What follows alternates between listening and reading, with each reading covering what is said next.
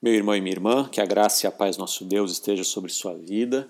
Quero nessa manhã trazer mais uma devocional para o seu coração, uma palavra de Deus a você. Essa semana estamos vendo aquilo que chamamos o ministério público de Jesus, que é quando Jesus ele começa a pregar e anunciar e a fazer grandes obras publicamente.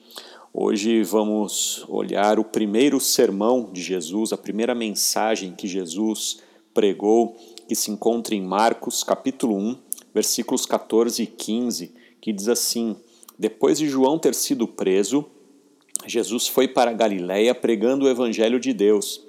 Ele dizia: O tempo está cumprido e o reino de Deus está próximo. Arrependam-se e creiam no evangelho. Bom, essa é a primeira mensagem de Jesus e ela é tão importante porque ela é bastante simples. Ela é uma afirmação e um convite, apenas isso. Não é um longo sermão, não é uma longa mensagem. E a primeira mensagem de Jesus, ela é chamada de Boa Nova. E isso é tão importante para nós no tempo em que nós estamos vivendo tempos de fake news a mensagem do Evangelho ela é a good news. Em tempos de notícias falsas, o Evangelho é a boa notícia, a notícia verdadeira. O Evangelho de Deus se apoia e se constrói sobre a verdade e nada além da verdade. Ela é o primeiro é o primeiro uh, chamado para o arrependimento, ele é o chamado para a mudança, ele é o anúncio de que o reino de Deus chegou, que o reino de Deus começou.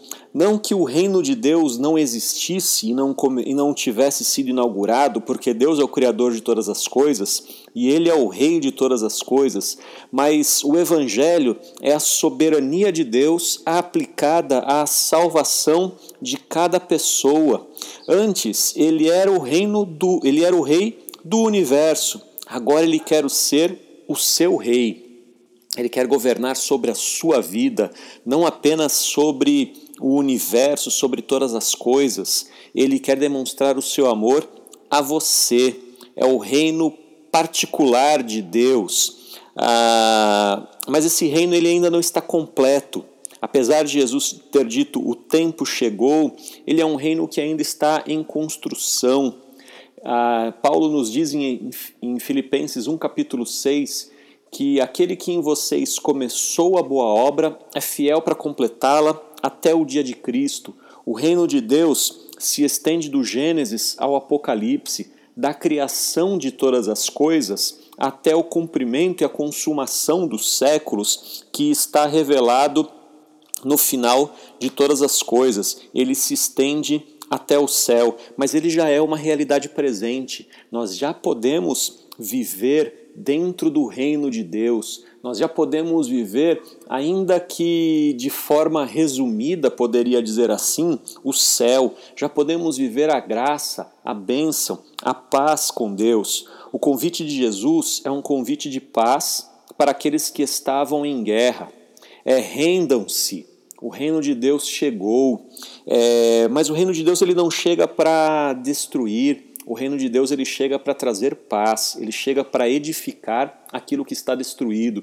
Ele não chega para acabar com o inimigo, ele chega para chamar a nós, pecadores, que éramos inimigos de Deus, para a rendição, para que nós tenhamos paz então com Deus. E o modo de fazê-lo fazê é simples.